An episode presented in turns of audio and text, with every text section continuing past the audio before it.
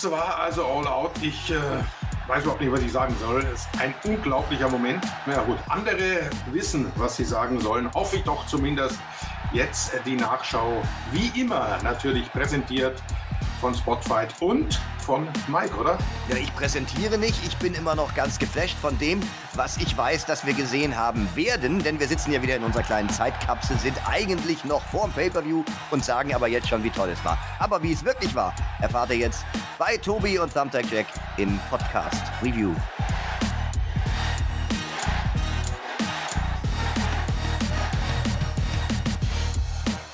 Können die Yes-Chance anstimmen, würde ich sagen. Wunderschönen guten Morgen. Das ist der Spotlight Wrestling Podcast mit der Review zu AW All Out 2021. Ich bin Tobi und äh, liebe Grüße an Mike und Günther, die deutschen AW-Kommentatoren. Die haben die Show gesehen und wir auch. Die haben währenddessen drüber gesprochen. Wir sprechen danach drüber. Wir, das ist meine Wenigkeit und unser Profi im Team. Er ist endlich wieder da. Er ist vom Pferd gestürzt und hat äh, sonst was erlebt diese Woche. Aber jetzt ist er wieder gesund und munter zurück. Und wir sind am Start für euch. Alexander Bedranowski, aka Thumbtack Jack, ist mit mir am Start. Zusammen sind wir Team TJT. Hallo. TJT, einen wunderschönen guten Morgen, Tobi, einen wunderschönen guten Morgen an alle da draußen nach diesem Pay-Per-View. Und was war das für ein Pay-Per-View, Baby? Yes, yes, yes. AEW hat abgerissen mit All Out. AW hat abgerissen, Till Lose reist auch ab und äh, schickt uns direkt mal eine Motivationsspende. Wir sind live, 5.57 Uhr am Montagmorgen. Wir haben uns die Nacht um die Ohren geschlagen und werden natürlich direkt auch mal analysieren, äh, ob sich das denn gelohnt hat, sich die Nacht um die Ohren zu schlagen. Was ich jetzt erstmal tun werde, ist in Richtung der Tippspieltabelle zu gehen, Alex. Wir haben eigentlich ganz gut abgeschnitten. Wie sah es bei dir aus? Hat dich irgendwas richtig krass überrascht an Ausgängen oder würdest du sagen, nee, insgesamt konnte man sich ganz gut einstellen auf das, was hier auf einen zukommt. Nee, Tobi, du und ich, wir haben sehr ähnlich getippt beim Tippspiel. Wir haben nur falsch gelegen bei der Damen Battle Royal und bei einer der Zusatzfragen, wo es darum ging, wie viele Leute bluten. Ich habe ja gedacht, im Käfigmatch würden alle bluten und noch irgendwer anders. Da habe ich gesagt, fünf Leute würden bluten bei der Show. Es war leider nicht ganz richtig. Es war nicht ganz richtig. Ich gucke jetzt einmal. Ich sehe tatsächlich, also, wenn mich diese Grafik hier nicht täuscht, steht hier, du hast zwölf Punkte und du bist der Gewinner des Tippspieltages. Also der Marcel muss mich da mal korrigieren, aber also ich habe elf Punkte, du hast zwölf Punkte, du hast mit zwölf wow. Punkten, glaube ich, die Maximalpunktzahl, weil du hast, wer blutet, hast du fünf angegeben und es haben fünf geblutet. Submission hast du drei angegeben. Ähm, Christian hat geblutet, Matt Jackson Ach, hat ja. geblutet, Ray Phoenix, Penta und äh, dann am Anfang hat noch jemand geblutet. Alex, yes. herzlichen Glückwunsch. Ich glaube, du hast das, äh, das Tippspiel gewonnen. und dann darf ich doch. Message schickst. genau, der Sieger vom Tippspiel darf sich immer aussuchen, in welchem Podcast was für eine Message vorgelesen wird. Ja, da, Tobi, denken wir uns mal was Hübsches aus gemeinsam. Da denken wir uns was Hübsches aus. Ja, das ist ja kurios. Also äh, herzlichen Glückwunsch an dich. Ansonsten, äh, der Aaron, der Danny Boy, äh, der lieber Biber, Schmalle, Soldi, meine Wenigkeit, wir mit elf Punkten und dann kommen viele mit zehn Punkten. Es sieht dann so aus in der Teamwertung. Hier hat Team AEW abgeräumt. 11,5 Punkte im Schnitt. Und danach kommt Team Double Connection, dann Team NXT, Team WWE mit 8,5 Punkten im Schnitt. Also aus Tippspielsicht würde ich sagen, war das doch insgesamt eine äh, runde Geschichte. Lasst uns loslegen und zwar mit den Dingen, die wir relativ schnell abhandeln können. Das ist zum Beispiel der Buy-in. Äh, da muss ich aber direkt, Alex, negative Töne anschlagen. Denn wir hatten, als wir die Arena dann gesehen haben, haben wir gesehen, dass wir unsere Stage haben, wie bei Rampage, wie bei Dynamite, wie bei Dark, wie bei Dark Elevation. Und ich achte irgendwie auf sowas, weil du hast nur vier Pay-Per-Views im Jahr und dann hast du genau die gleiche Stage wie bei den Weeklies. Hm, feiere ich jetzt nicht so sehr, muss ich sagen. Verstehe ich den Punkt, stört mich an sich auch, aber was mich sogar noch mehr gestört hat, mein allererster Gedanke bei dem ersten Shot von der Halle während dem Bein war, oh, das ist aber klein. Weil wir vor ein paar Wochen bei Rampage, bei der zweiten Ausgabe von Rampage, das große CM Punk-Debüt, da hatten wir diese riesengroße Halle. Das größte Publikum, was AEW jemals hatte. Jetzt ein paar Wochen später der große Pay-Per-View und irgendwie, wie viele waren das da? 5000? Es war schon irgendwie mickrig und es sah halt eigentlich technisch gesehen aus wie Dark, Dark Elevation und alle anderen Sendungen. Da hast du recht, ja.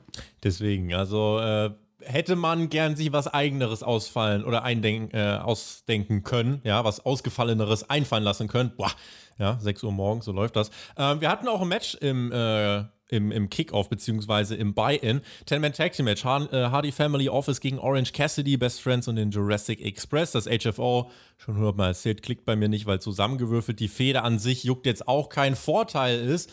Äh, hier wurde ja ein bisschen rumgewürfelt. Eigentlich war ja hier die Frauen-Battle Royal, die hat man jetzt in die Main-Show gepackt. Und der Vorteil ist dann natürlich, dass du ähm, ja diese Undercard-Fehde hier dann reinpacken kannst. Und that's it. Gutes Wrestling. Das war jetzt mehr im Indie-Style tatsächlich, äh, mit vielen Spots, die auch arg ges gestellt aussahen. Aber das Publikum hat es halt gefeiert. Ich fand es aber gerade, als ich das gesehen habe, fand ich es gut, dass das in Bayern gelandet ist und eben nicht in der Main-Show, Alex der Indie-Spot überhaupt war die Submission-Kette, die sie gemacht haben. Da musste ich ja sehr lachen. Also das habe ich auch schon gemacht mit Kollegen, also in den billigsten Arten, dass zum Beispiel jeder einen Nerf-Hold ansetzt beim Wrestler vor sich. Also diesen alten Move, den Yokozuna gemacht hat, mit dem Finger kneifen in den Nacken. Und ja, da hatten sie halt irgendwie sechs, sieben, acht verschiedene Submission-Spots hintereinander sozusagen, verschiedene Submission-Griffe. Das war ganz lustig. Ähm, einmal war ein awkwarder Moment in dem Match, da hat die Private Party Dives abgekriegt von Judah Wheeler und Chuck Taylor. Und Utah Wheeler und Chuck Taylor, die aktiv Ausführenden bei der Aktion, sind draußen liegen geblieben und hm. die Private Party ist aufgestanden und wieder zurück in den Ring gegangen. Das war irgendwie so ein bisschen verkorkst, äh, teilweise der Matchablauf. Und ein bisschen hat es für mich gewirkt, als ob nicht alle Beteiligten an diesem Match 100% gegeben haben. Mhm. Also die Private Party zum Beispiel, vor allem Mark Quinn, der erschien mir insgesamt relativ sloppy und auch so ein paar andere auch Angelico, der hat nicht wirklich alles gegeben. Und ähm, ja, man kann sich fragen, woran es liegt. Vielleicht waren die Jungs enttäuscht, dass sie nur beim Buy-in wrestlen konnten. Ich fand es nicht so gut, dass dann nach dem Match, da ist ja auch noch was passiert und dann waren so viele Charaktere im Ring und außerhalb vom Ring. Ich glaube nicht, dass dieses Match irgendjemand davon überzeugt hat, den Pay-per-view zu kaufen, falls noch jemand auf der Kippe stand und sich gedacht hat, ja, ich gucke mir jetzt mal auf Fight an, äh, was die da in dem kostenlosen Buy-in machen dann hast du einen Haufen Charaktere gesehen, mit denen du allen nichts anfangen kannst. Da wäre ein Singles-Match mit zwei Stars wertvoller gewesen als ein Match wie dieses, wo du zehn Wrestler plus nach dem Match noch zehn weitere zeigst. Wir müssen, bevor wir uns mit dem befassen, natürlich erstmal die Superchats äh, abarbeiten, die hier reingekommen sind. André hat uns geschrieben, diese Nacht war der Sargnagel für WWE. Das ist eine steile These, Alex, die wir mal für den Rest des Pay-Per-Views im Hintergrund behalten oder im Hinterkopf behalten können. Ich würde es gar nicht so sehr. Ich glaube, dieser Pay-Per-View hat nicht viel mit WWE zu tun und muss man auch nicht viel mit mhm. WWE vergleichen. Also, äh, ich glaube, dass dieser Pay-Per-View viel zu tun hat mit Momentum. Aber da werden wir beim Fazit dazu kommen. Also, wenn überhaupt, dann ist All Out eine Show, die AW jetzt maximalen Fahrtwind mitgibt. Ist die Frage, was sie daraus machen. Ives Orlikowski, vielen lieben Dank für deinen Superchat. Waren es zu viele Überraschungen auf einmal? Für mich nicht. Zu diesen Zeiten weiß niemand, ob die Pandemie wieder alles stilllegt. Also vielleicht der perfekte Zeitpunkt. Große Zukunft für AW. Ich bin gehypt. Was meint ihr? Ähm, ich würde sagen, wir handeln kurz den Bayern ab, dann machen wir schon mal so ein vorgestrecktes Fazit, weil es natürlich die Leute extrem interessiert. Ähm, und dann genau. können wir uns mal die Show im Detail anschauen. Denn nach diesem. Weil, äh, ja? Tobi, bei dem Buy-In, da gab es ja die größte Überraschung und das größte Comeback überhaupt. Ja. Und zwar das Comeback vom Butcher, der endlich wieder das HFO verstärkt. Das ist damit das beste Stable der Welt seit der NWO. Kann ich mal ich worken, dieses Gimmick. Aber trotzdem, der Butcher ist zurück, habe ich mich gefreut. Ja, nichts Adam Cole, nichts Daniel Bryan, Butcher und äh, Attacke gegen Cassidy. Ganz viele Faces machen den Safe, darunter Dante Martin, Varsity, Blonde, Stark Order. Dann gibt es eine Gruppenumarmung. Das war halt einfach viel PWG-Style Fan-Pleasing. Einfach die Fans haben halt gute Laune. Es gab eine Gruppenumarmung und äh, alle waren happy. Wie gesagt, das passt für den Bayern, ist okay. Dann haben wir noch Dan Lambert gesehen, der hat die UFC-Stars am Start, sowie Ethan Page und Scorpio Sky. Die haben geteased, die könnten im Laufe der Show eingreifen. Spoiler haben sie nicht. War auch gut so, würde ich sagen. Deswegen, das war der Bayern da, der Haken dran. Du willst es jetzt sofort überspringen hier mit Ethan Page und Scorpio Sky, weil du den nicht magst. Der Ethan, der hatte ja wieder so ein schönes Hemd. Würdest du vielleicht den Knopf drücken auf deiner Tastatur mit dem Style-Update? Nein, Style würde ich nicht. Nein, TJT? Würde ich nicht. Wir haben eine sehr wichtige Review und werden nicht über das Hemd von Ethan Page sprechen. Dynamite ist erst wieder am Mittwoch. Aber selbst da gibt es ja äh, super viele wichtige Sachen. Lass uns lieber über das schreiben, äh, was der Ives Olikowski geschrieben hat, äh, als er meinte, dass äh, ja, die, die Zukunft für AW groß ist. Hat man jetzt zu viele Überraschungen auf einmal gebracht? Was ist so dein, dein Gefühl? Äh, jetzt so nach dieser, nach dieser Show unmittelbar? Nein, also wenn ich diese Ja-Nein-Frage mit einem Ja-Nein beantworten sollte, dann nein, aber in den letzten drei Matches war schon viel neues Zeug, aber ich würde nicht sagen zu viel. Mhm. Insofern, ich würde mich anschließen. Im Fazit werden wir es genauer äh, besprechen. Aber dieser Pay-Per-View, du musst dir mal überlegen, was AW für ein Luxusproblem hat. Die schicken am Ende Adam Cole raus, die Halle eskaliert und einige sagen, oh, hätte ich ja noch mehr weil Und dann hast du den Luxus, einfach noch einen Daniel Bryan hinterherzuschieben. Also insgesamt, ähm, wenn man sich anschaut, auch was am, Fazit, was am Fazit jetzt schon auf Twitter so da ist, äh, es war gar nicht die Show der Mörder-Matches, es war einfach die Show des der Aufbruchsstimmung so ein Stück weit und äh, wir werden das dann eben am Ende nochmal genauer einordnen und auch für alle, die jetzt vielleicht neu dabei sind, äh, bei uns gibt es natürlich auch die AW Dynamite Reviews am Donnerstag, äh, in denen wir alles besprechen und äh, da könnt ihr euch natürlich auch drauf freuen. Die Anja lässt uns auch noch einen schönen Bravo-Sticker da. Anja, liebe Grüße an dich, eine ganz, ganz treue Supporterin und damit würde ich sagen, starten wir rein in die Main Show. Und die startete, und das hat mich schon ein bisschen überrascht, äh, sie startete oh ja. mit dem TNT Championship Match. Äh, interessante Wahl. Eddie Kingston traf auf Miro, unseren Monster Champion. Aufbau war ja so ein bisschen, der Nacken ist die Schwäche von Miro. Das will Eddie hier ausnutzen.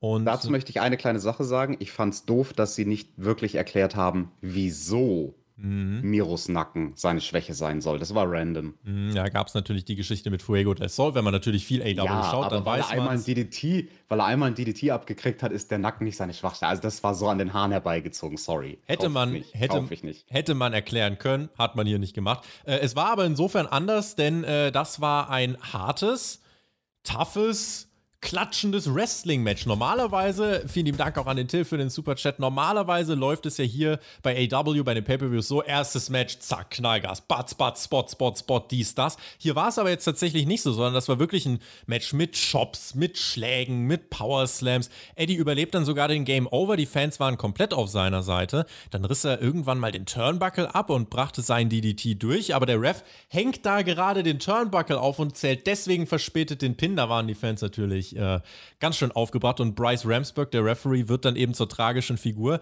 Denn als Eddie Miro dann in diese beschädigte Ecke werfen will, stellt er sich davor und sagt: Nein, nein, nein, das darfst du nicht machen, ist ja unfair.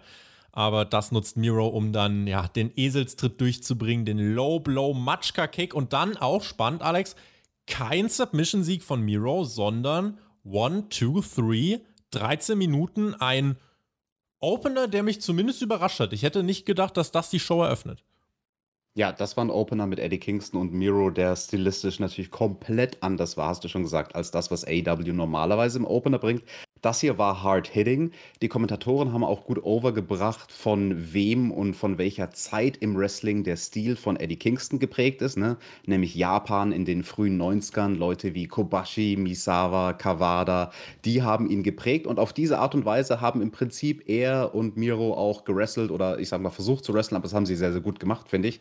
Also ich habe das gekauft als ein Hard-Hitting-Match von zwei Big Mans, was teilweise eben sehr oldschoolig war, mit Elementen, wie du es so schön beschrieben hast, wie dieser Turnbuckle-Spot, das hat man lange nicht mehr gesehen.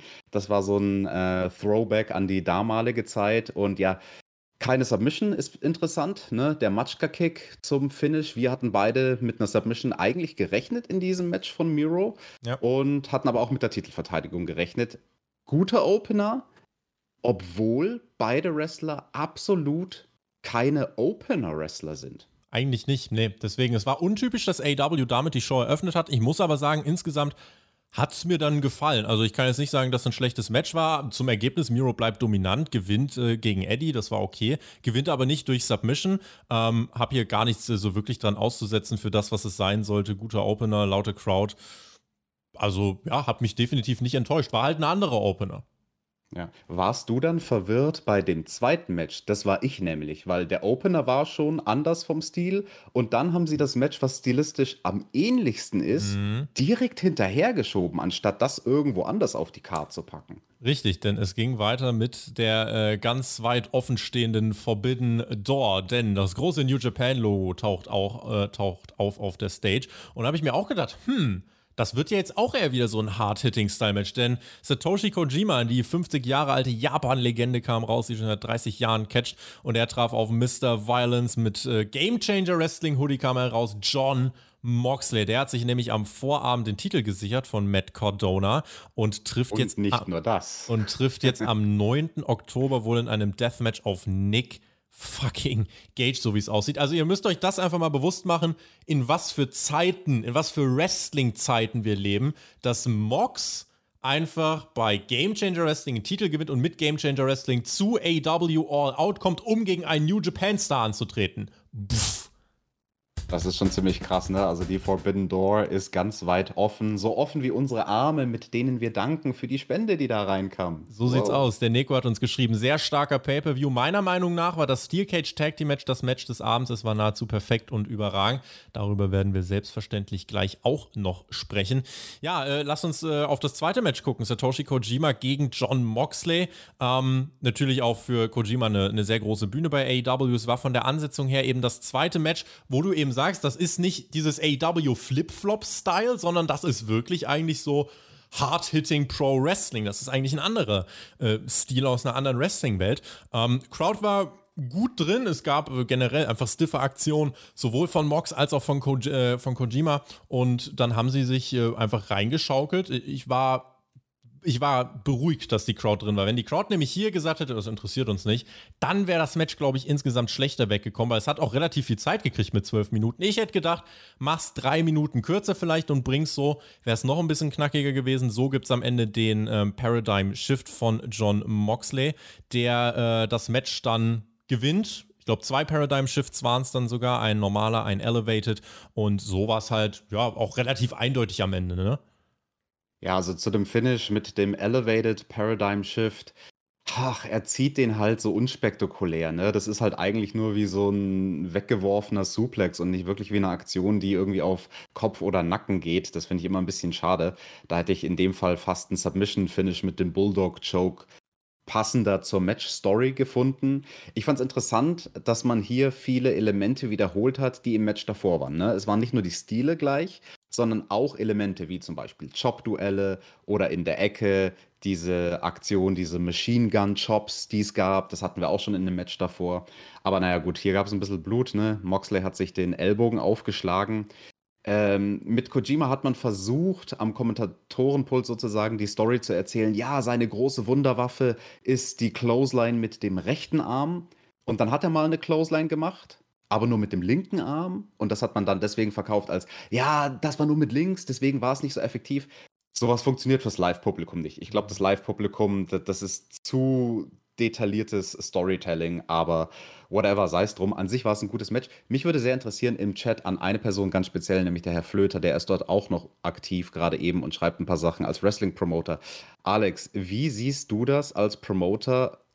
War das okay, dass AW dieses stilistisch sehr ähnlichen Matches direkt hintereinander gebracht hat, weil Alex hat schon geschrieben, es war atypisch, aber wir hatten ihn ja in der, machen? Wir hatten ihn ja in den Live-Reactions, wir haben ja das äh, Ding zusammengeschaut und er hatte zumindest gesagt, das ist auf jeden Fall nicht dieser Indie-Style, sondern das ist wirklich mehr so ja Mainstream-Style, wirklich zu sagen, wir machen jetzt nicht Flip-Flop, mhm. sondern gehen rein mit diesen Pro-Wrestling-Matches. Insofern äh, denke ich, das wird seine Meinung widerspiegeln. Für alle, die natürlich hier auf YouTube dabei sind, ihr seht dann hier in der Mitte da, nee, da seht ihr dann den äh, Chat und da seht ihr auch den Herrn Flöter. Nee, bei dir auch nochmal gespiegelt.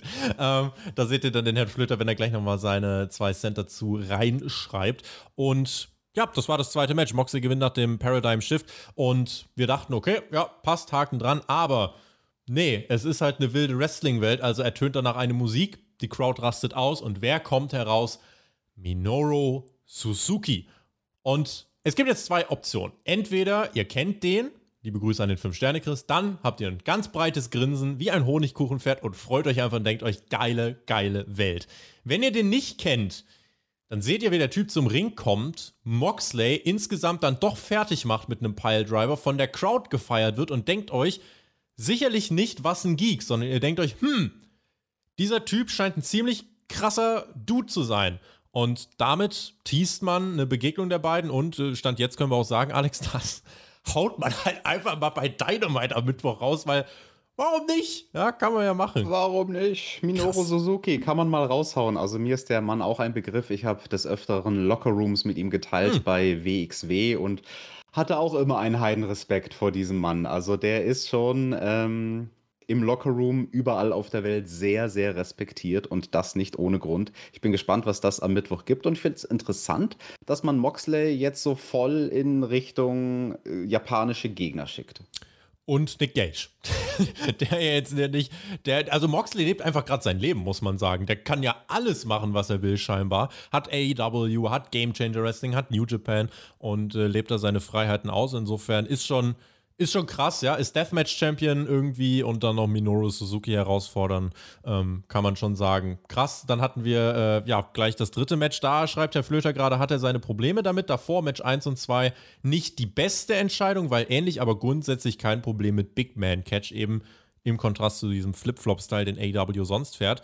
Und das dritte Match, was es dann gab, war das Women's World Championship Match zwischen äh, Chris Statlander und unserem Champion äh, Frau Britt Baker. Wir hatten da einige Spots, die tatsächlich nicht flüssig waren, das stimmt, aber sie haben es nicht so wirken lassen, als würde es auseinanderfallen. Also da haben wir in den letzten Wochen ganz andere Kaliber gesehen. Sie haben es teilweise einfach mit Kraft dann noch zurechtgebogen, dass es doch irgendwie noch geklappt hat. Crowd war auch hier wichtig, Schlüsse, die Crowd war weiter drin, deswegen hat das nochmal eine ganz andere Wirkung gehabt. Äh, Crowd also generell mit einem guten Willen an diesem Abend und ich fand das Match anfangs grundsolide, zum Ende hin hat sich noch ein bisschen gesteigert. Es gibt, das hat die Crowd natürlich komplett zum Auslassen gebracht. Es gibt den Panama Sunrise oder den Britsburg Sunrise, wie auch immer ihr ihn nennen wollt, von Britt Baker und das leitet dann das Finish ein. Da gibt es den Lockjaw und den Sieg. Äh, elf Minuten fand ich okay, vielleicht von der Anfangsphase zwei, drei Minuten wegnehmen, aber der Panama Sunrise, großer Moment, dass Britt Baker clean verteidigt, ist ein guter Moment.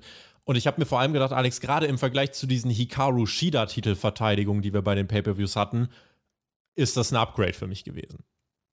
Ja, also ich fand das Match auch keine Enttäuschung, muss ich sagen, zwischen Chris Statlander und Britt Baker. Aufs Finish möchte ich nochmal ein bisschen genauer eingehen, weil das hatte eine sehr interessante Wrestling-Psychologie, über die kann man streiten, ob die gut und richtig ist, ob die funktioniert oder nicht. Aber was sie gemacht haben, war Chris Statlander am Ende drei krasse Moves abbekommen lassen mit dem Gedanken, dass sie dadurch stark aussieht in der Niederlage. Ne? Das war der Panama Sunrise. Danach, also Panama Sunrise, Two Count. Dann der Curb Stomp, der auch gut aufgebaut wurde in diesem Match. Two Count und dann erst der Lockjaw. Also es hat drei große Aktionen gebraucht. Vorher gab es im Match ja, nachdem Chris Statlander diesen Pendulum Moonsault daneben gesetzt hat. Chris äh, Statlander ist da quasi auf den Bauch geplatscht außerhalb vom Ring und Britt Baker ist ja dann außerhalb vom Ring während dem Match über die Ringtreppe gesprungen und mit dem Curbstomp auf ihren Kopf und Chris Statlander ist mit dem Gesicht auf den Hallenboden gedonnert. Das war nicht schön. Und ähm, ja, also der Superplex ist mir hängen geblieben. Da habe ich mir gedacht, so, ai, ai, ai, ai, ai, ai. Da sind sie fast abgerutscht, aber da hat es, wie du gesagt hast, Chris Statlander mit ihrer Kraft dann doch einfach noch irgendwie ins Ziel gebracht. Ja, hier und da kleine Unsauberkeiten. Ähm, hätten wir mehr Zeit, könnte ich euch die jetzt auseinanderklamüsern, aber äh, ich fand unterm Strich das Match war gut, hat seinen Zweck erfüllt. Tobi, die große Frage, die jetzt natürlich im Raum steht, die wir beantworten, ist natürlich nicht, ob Britt Baker Zahnärztin ist, sondern ob Chris Statlander wirklich ein Alien ist. So wie sie bubt, Alex. Bupen nur Menschen aus der Andromeda-Galaxie. Also deswegen, äh, würde ich sagen, das ist auf jeden Fall äh, erwiesen. Das ist kein Gerücht. Chris Stendler, der ist ein Alien, das können wir hiermit faktisch bestätigen. Was diese Frau ist, die du da gerade äh, in der Hand hast, das ähm, ja, kann. Die ist Champion hier. Champion ja. ist sie. Darauf können wir uns doch Damen nach Champion. diesem Abend äh, festlegen, nach diesem, wie ich fand, soliden Women's Championship Match. Andrade hatten wir kurz Backstage. Sein Match gegen Puck findet nicht statt wegen Reisebeschränkungen. Ähm, das findet dann dafür am Freitag bei Rampage statt. Kann man mal raushauen. Da kann Puck dann scheinbar. Äh, da kann man auf jeden Fall, denke ich, einschalten.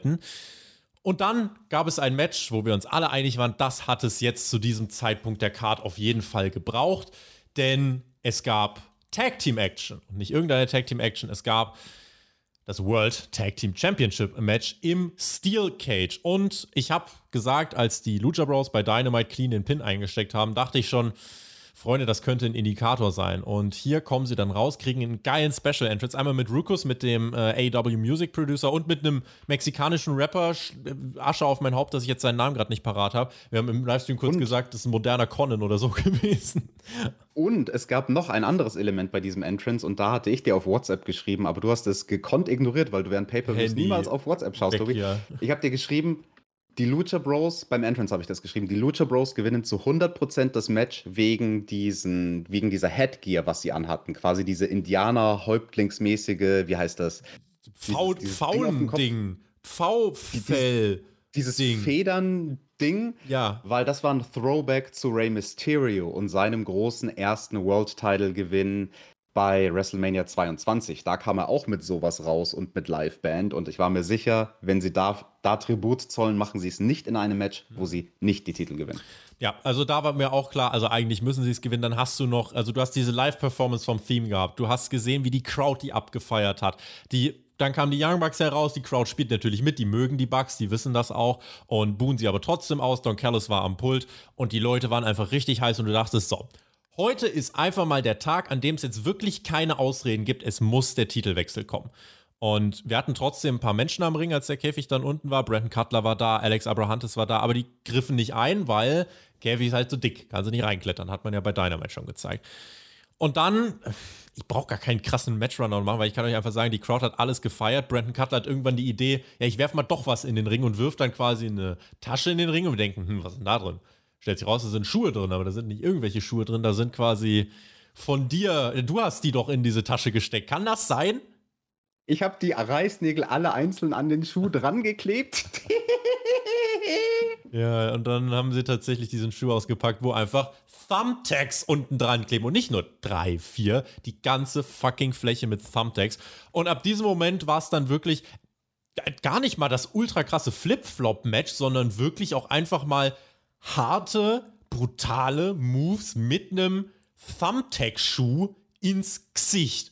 Aber wirklich ins hart ins Gesicht. Und dann, äh, ab irgendeinem Punkt, die Crowd hat dann alles mitgenommen. Die Lucha Bros mussten bluten. Penta will seinen Bruder beschützen, aber die Bugs einfach mit einer starken Heelwork reißen auch die Masken auf. Du siehst wirklich, äh, wie sich dann Drama im Ring abspielt. Und Phoenix drehte dann ein bisschen auf beim großen Comeback mit seiner zerrissenen Maske, schnappt sich selber den Schuh und ich habe mir irgendwann in diesem Match einfach gedacht, Alter, die Erwartungen waren so hoch an dieses Match und die übertreffen es halt gefühlt dann doch irgendwie nochmal. Und es gibt AW-Chance. Äh, ich habe mir einfach aufgeschrieben, es ist ein Must-See. Es gibt Cutter und Kicks und einfach null Pausen und volles Tempo die ganze Zeit. Ray Phoenix äh, entscheidet sich dann irgendwann, da haben wir mit gerechnet, entscheidet sich dann irgendwann dazu, komm, okay, dann kletter ich jetzt hoch, bekommt die Anweisung von Penta und erst äh, soll es da diesen Assisted Pile Driver geben, bis die Bugs einschreiten. Phoenix springt doch nach unten. Safer kannst du so ein Dive, glaube ich, gar nicht ausführen von dieser Höhe, weil Phoenix landet butterweich auf den Dreien. Also wie butterweich halt mal landen kann von einem Steel Cage. Und Tobi, etwas anderes, was safe ist. Also außer diesem Dive gibt es da gar nicht so viele Optionen, die du ausführen kannst. Nee, tatsächlich nicht. Also, wenn du da was anderes machst, dann äh, hast du viel, viel größeres Risiko. Ja, und dann gibt es diesen Dive. Es gibt dann noch den Double Pile Driver. Eins, zwei, drei. Ich habe wirklich mich gefreut. Ich habe einfach auch kurz mal gedacht, ja, Alter, einfach die Freude rausgelassen, denn es gibt den Titelwechsel. Die Lucha Bros sind Tag Team Champions. Die Crowd eskaliert. 22 Minuten. Also ganz kurze, simple Review zum Match Fünf Sterne, guckt es euch an. Ich weiß nicht, was man hier groß hätte besser machen können, tatsächlich. Also, was will ich mehr? Also, es hat sich einfach alles hier gefügt. Die Crowd war drin. Ich fand das Match insgesamt stark geworkt und äh, danach wird noch mit der Familie gefeiert. Auch das noch on top von den Lucha Bros. Und ähm, hier hat man noch das gemacht, was man bei AW sonst nicht macht. Man hat den Moment wirken lassen. Nicht direkt weggeschnitten. Es wurde noch auf die Stage geschaltet und so weiter. Das war schon ja, also Match of the Night mal mindestens und ich glaube, das wird auch unter den Top 5 landen beim Match of the Year, wenn es dann mal um eine Wahl geht am Ende des Jahres, Alex. Finde ich sehr interessant, deine Einschätzung, die wahrscheinlich die Einschätzung der meisten Zuschauer da draußen widerspiegelt. Ich sag's ganz ehrlich, das hier war nicht mein Match of the Night, das war ein anderes, was später noch kommt. Aber ich würde wahrscheinlich verargumentieren, dass das danach das zweit beste Match auf der Card war. Es war für ein Tag Team Cage Match definitiv gut. Es war ähm, deutlich besser von der Psychologie her als das letzte klassische Aufeinandertreffen von diesen beiden Teams vor genau zwei Jahren. Escalera de la Muerte, dieses Tag-Team Leitermatch, was ich damals sehr kritisiert habe, was ich gar nicht gemocht habe, was zu choreografiert war. Und hier hat das mehr gewirkt wie eine sehr athletische Performance, aber wo ich glauben konnte, warum kommen sie in diese athletischen Moves? Der Käfig hat geholfen. Also der Käfig hat ihnen irgendwie besser geholfen als damals die Leitern, wenn es darum geht, die Aktionen irgendwie sinnvoll aufzubauen und die Spots sinnvoll aufzubauen. Ähm, das ganze Positioning im Ring und so, das, das war alles ganz gut im Ring und außerhalb vom Ring. Ich hatte ein bisschen Sorgen, muss ich sagen. Ähm, den Käfig haben wir ja einmal schon gesehen, ne? bei Cody gegen Wardlow. Dieser AW-Käfig, der da so außerhalb vom Apron auch den Hallenboden berührt. Und dann ist da dieser komische, kleine, awkwarde Spalt von so 20, 30 Zentimetern zwischen Apron und Käfig der hat es teilweise ein bisschen gefährlich gemacht, wo ich mir gedacht habe, boah, Jungs, also wenn ihr da Bumps in den Käfig nimmt, ihr müsst da echt vorsichtig sein, dass ihr euch dann bei der Landung nicht irgendwie äh, ganz komisch was brecht. Die Powerbomb zum Beispiel, die Phoenix abgekriegt hat, die war das Paradebeispiel für einen Spot, wo ich mir gedacht habe, boah, ey, das, das war nicht safe, die Powerbomb in den Käfig, wo er dann auf den Apron runtergeplumpst ist. Aber äh, sei es drum, also an Logiklücken im Sinne von komische Psychologie, wo ich meinen Disbelief nicht suspenden kann, gab es nur einen Spot. Das war dieser Quadruple Vierecks-Spot mit erst Chop, Chop, Chop, Chop, Chop im Viereck und dann Superkick, Superkick, Superkick im Viereck und alle liegen und alle machen wieder Nip-Up und nochmal Superkick, Superkick, Superkick. Da habe ich mir gedacht, Jungs, come on. Also beim besten Willen kann ich euch nicht glauben, dass in einem echten Kampf so etwas passieren würde. Wenn ich das eine rausstreiche, äh, dann hat mir der Rest vom Match gut gefallen. Deswegen gibt es von mir in der Kategorie Tag Team Käfig Match viereinhalb Sterne. Mir fällt tatsächlich kein besseres Steel Cage Match ein, was Doch. ich jemals gesehen habe. Deswegen. Hardy Boys gegen Edge und Christian Unforgiven 2000 ist ein besseres Tag Team Steel Cage Match als dieses. Das habe ich tatsächlich nicht gesehen, deswegen sage ich von denen, die ich gesehen habe, war das das beste Steel Cage Match, was ich bisher jemals gesehen habe. Fand die Entscheidung gut nach 300 Tagen Titelregentschaft. Der Titelwechsel war die richtige, war auf jeden Fall der richtige Impuls. Das hat es gebraucht, weil sonst wäre kein Titel gewechselt bei dieser Show. Und ähm, ich dachte mir auch einfach nach diesem Match, wie kann eigentlich jetzt noch jemand behaupten, dass die Bugs overrated sind? Denn man muss ja sagen, ja. dass, also wer einfach nur denkt, das sind halt Indie-Catcher, die nur Flipflops dir können. Ich glaube, in ihrer ganzen Regentschaft haben sie so viele untypische Bugs-Matches geworkt, dass man da ja. auch einfach mal sagen kann, das ist einfach eines der besten Tag-Teams, die es im Wrestling gab. Und das haben sie sich einfach verdient, diesen Status, finde ich. Ja, und da möchte ich auch noch was sagen, eingehend auf das, was dein Punkt vorhin war man hatte schon hohe Erwartungen und diese Erwartungen wurden dann noch übertroffen. Jetzt ist die interessante Frage, warum wurden die übertroffen? Weil man stilistisch was anderes gemacht hat. Weniger ist mehr und das haben die Young Bucks in den letzten zwei Jahren gelernt. Klar, sie sind Heels. Als Heels machst du sowieso ein bisschen weniger im Ring und machst weniger flippy-floppy-Kram. Aber ne, dieser Moment, ab dem das Match ernsthafter wurde und das Blut hat dann auch sehr geholfen, muss ich sagen. Ähm, das, das hat das Ganze schon zu einem zu sehr, sehr ansehnlichen Kampf gemacht, auf jeden Fall. In diesem Moment habe ich mir gedacht, dieser Pay-Per-View ist für mich jetzt erstmal unkaputtbar, weil ich einfach happy war und mir gedacht habe, es hätte gerade nicht besser laufen können. AW hat genau das gemacht, was ich wollte und deswegen war das für mich eben äh, in diesem Moment tatsächlich perfekt. Äh, nutze das Wort perfekt nicht selten, aber hier in diesem Fall war es das für mich. Äh, bei dir war es anders. Schreibt uns gerne in den Chat und natürlich in die Kommentare, was ihr davon haltet. Auch natürlich der Aufruf an mittlerweile über 330 Menschen live, die mit am Start sind. Äh, gerne natürlich den Daumen nach oben äh, mit am Start äh, lassen und äh, bei uns hier äh, regelmäßig vorbeischauen. Da würden wir uns selbstverständlich drüber freuen. Und können damit gerade mal runterfahren. Das war nach dem Match tatsächlich gut, denn es gab erstmal einen Rückblick nochmal auf alle Matches. Nach diesen 22 Minuten Drama ist man nochmal die Show durchgegangen. Was haben wir bisher gesehen? Ähm, das war ein ganz gutes Element eigentlich, ne? Weißt du, was ich bei diesem Rückblick krass fand? Dass man nach diesem Käfigmatch nicht den großen Stunt nochmal in einem Replay gesehen hat, den High Cross Body. Den hast du einmal gesehen während dem Match. Und dann, ich glaube, während dem Match ja, gab es überhaupt während dem Match ein Replay von der Aktion? Da denke ich mir, Digga, da springt einer vom Käfig. Das müsst ihr doch aus allen Kameraperspektiven zeigen. Ich glaube, wir werden diesen Spot nochmal sehen. Irgendwann wird es eine Wiederholung davon geben, wahrscheinlich früher als später. Äh, was jetzt genau in dem Highlight-Reel dann kam, weiß ich gar nicht, aber auf jeden Fall war das äh, natürlich der krasse Spot, der auf jeden Fall geshowcased werden sollte. Zeit zum Runterkommen mit der Casino Battle Royal und mit Emi Sakura. Ja, die war direkt in der ersten Fünfergruppe, Tobi. Und die hatte jetzt hier ein anderes Outfit als Ja, und die hat Mal, irgendwie so eine. Was hat die denn dabei für einen Menschen?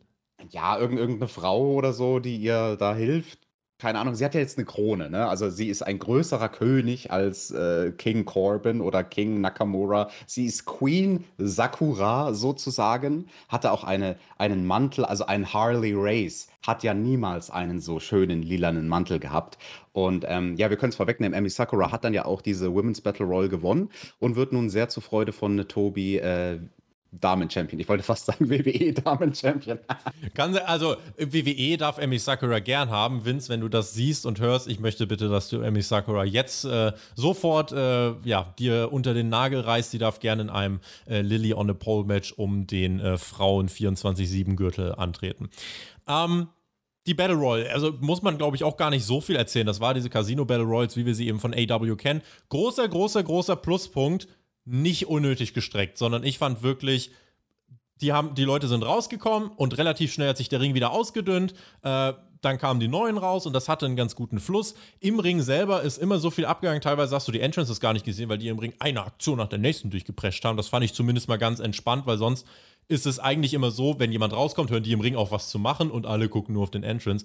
Das war jetzt hier anders. Das fand ich dann ganz gut. Äh, große Sache natürlich, wer wird der Joker? Können wir sagen. Das haben wir geahnt und es ist tatsächlich so. Ruby Riot, aka Ruby Soho, kommt heraus zu guten Reaktionen. Die Fans haben es schon geahnt, bevor sie rauskam mit Ruby Soho. Und dann kommt sie tatsächlich und ähm, ja, greift ins Match ein. Nyla Rose eliminiert Jade Cargill, die beiden, die zuletzt zusammengearbeitet haben. Und dann haben wir ganz äh, zum Schluss im Ring Ruby Soho, Nyla Rose und Thunder Rosa. Nyla Rose wird, äh, und das ist gut so, relativ schnell dann rausgeworfen. So, und äh, dann hat AWs dann noch darauf angelegt, komm, wir lassen die jetzt noch drei, vier Minuten im Ring wirklich noch ein bisschen was zeigen, um auch zu zeigen, Ruby Soho kann catchen. Und ich finde, das hat man geschafft. Beide haben es gut gesellt, fand ich. Äh, so kurz vor der Elimin äh, Elimination zu stehen, Thunder Rosa, wie sie da rumwabbelt, noch fast äh, auf dem Weg zum Boden. Auch Ruby hat das gut gemacht. Ruby merkst du halt, die hat einfach TV-Erfahrung, ja. Schön in die Kameraseite mit den Beinen strampeln und so. Ähm, fand ich dann ordentlich, dass die eine Sequenz am Ende bekommen haben. Und dann, Überraschung, mein Tippspieltipp war Thunder Rosa.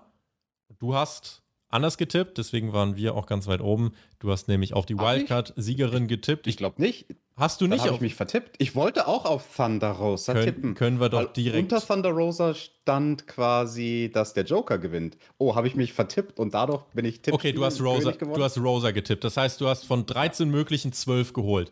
Ich hatte nämlich ganz lang die, äh, den Joker, aber ich habe mir gedacht, AEW lässt eigentlich keinen reinkommen und lässt die direkt einen Titelshot kriegen, weil das würde ja heißen, eigentlich, die müssen ja eigentlich verlieren, weil Britt Baker verliert den Titel nicht. Das, das hat mich dann dazu bewegt, auf Rosa zu tippen, lieber Baker gegen Rosa 2. Hat man nicht gemacht, aber was hängen bleibt bei mir, jetzt habe ich schon in einem runtergeraten, Entschuldigung, äh, was bei mir hängen bleibt, positiv, weil schnell, kurzweilig und dann am Ende die Sequenz mit Rosa und äh, Ruby fand ich gut. Und der Ausgang ist zumindest jetzt nichts, wo ich sagen kann, das ist unlogisch, weil Ruby kommt rein, gewinnt ein Match und kriegt er jetzt als Belohnung direkt das AW-untypischen Titelmatch. Da stimme ich zu. Also insgesamt haben sie da mehr rausgeholt, glaube ich, aus dieser Battle Royale, als eigentlich drin war. AW hatte gelernt aus der letzten Casino Battle Royale. Da hatten wir nämlich das Problem, das war eine Männer Battle Royale, dass dann, wie du gesagt hast, immer der Entrance gezeigt wurde und das, das, das hat vom Flow her nicht gepasst.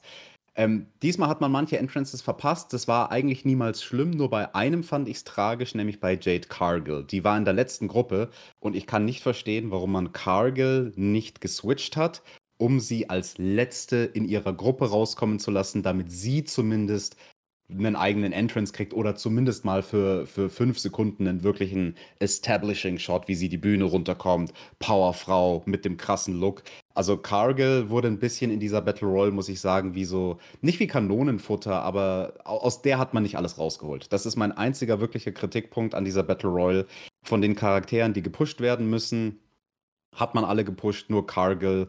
Ähm, ja, ich, ich, ich weiß nicht, woran es lag. Also entweder hatte AEW kein Vertrauen in sie.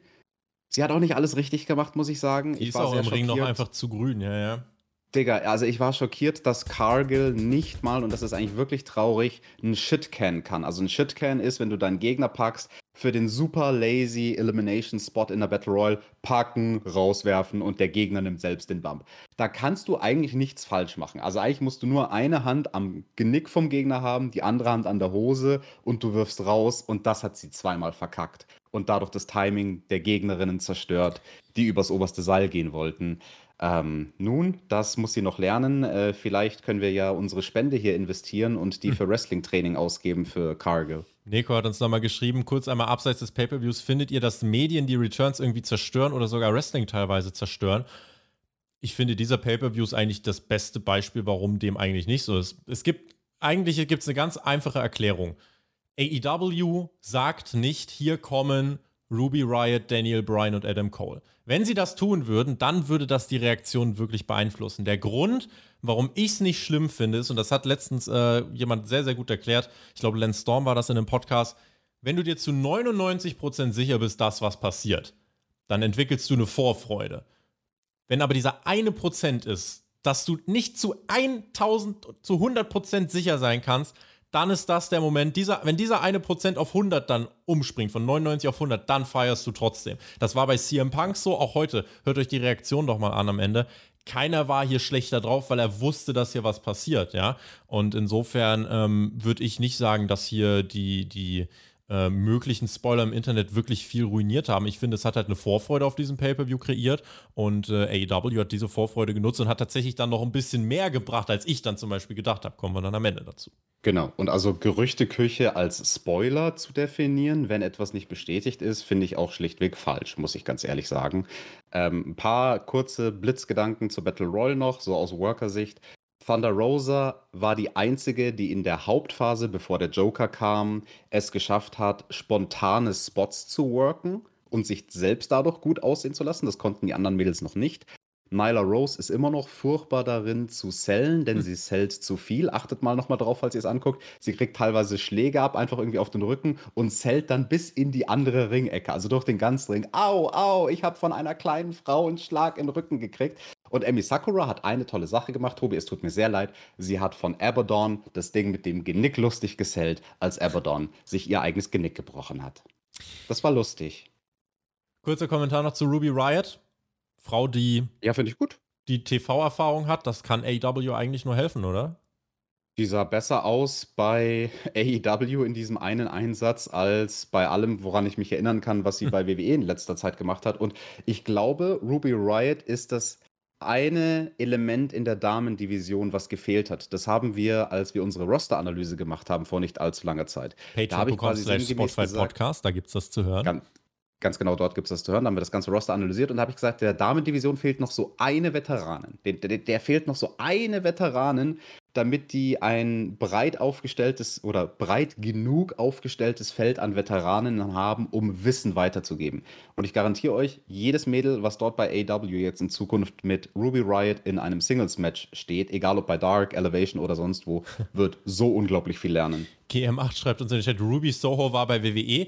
Ja, scheinbar haben das einige nicht erkannt. Das war Ruby Riot tatsächlich. Mit dem Riot Squad war die Frau unterwegs. Vielleicht war es auch Ironie. Aber äh, ansonsten, ja, also starkes äh, oder ordentlicher Einstand, sage ich mal. Und bei der Battle Royale, da wollen wir auch gar nicht noch weiter drüber reden, aber nur mein letzter Punkt dazu. Äh, es gibt halt zwei Hälften. Es gibt die eine Hälfte von AW-Frauen, die bereit sind fürs TV und die eine Hälfte, die nicht bereit ist. Beide waren in diesem Match und ich finde, man hat ganz gut gesehen, wer wozu gehört. Videopaket zu MJF gegen Chris Jericho und dann sehen wir den Y2J Titantron. Aber wer kommt heraus zur Heat-Reaktion äh, des Pay-Per-Views? Und das war dann tatsächlich, äh, fand ich sehr gut. MJF nutzt das natürlich, um die Crowd richtig anzupissen und macht sich auf den Weg zum Ring. Danach kommt ein gut gemeinter Versuch, der nicht funktioniert hat, bei mir zumindest, denn es kommt ein Gitarrensolo und Judas. Aber ich muss sagen, Judas ohne Judas war besser als, als hier dieses mit dem Gitarre, weil die Gitarre war zu laut, die Leute haben den Einstieg nicht gefunden, da war es vor zwei, drei Wochen besser als niemand gespielt hat und die Crowd einfach selber den Takt bestimmen konnte, ne? Ja, es war aber nicht nur die Lautstärke der Gitarre, das war eher, glaube ich, im Fernsehen ein Problem, dass da die Gitarre laut war. Das Publikum war einfach überfordert, mangelt, mangels Rhythmusgefühl damit umzugehen, dass der Gitarrist den Song ein klein bisschen schneller gespielt hat, als er ja. normalerweise ist. Und du hast es dann genau gesehen, so die Leute haben so irgendwie so einen halben Vers, sind sie immer hinterhergehinkt mit den Lyrics. Ihr hättet einfach ein bisschen schneller singen müssen, Leute. Also das wäre jetzt nicht so schwer gewesen. Ja, Alex hätte den Ton eingehen. Der hätte sich aufgestellt, hätte den Dirigenten äh, Thumbtack gehoben und dann hätten sie, hätten sie losdirigiert. Ja, äh, also der I am cold like December snow. Einfach ein bisschen schneller.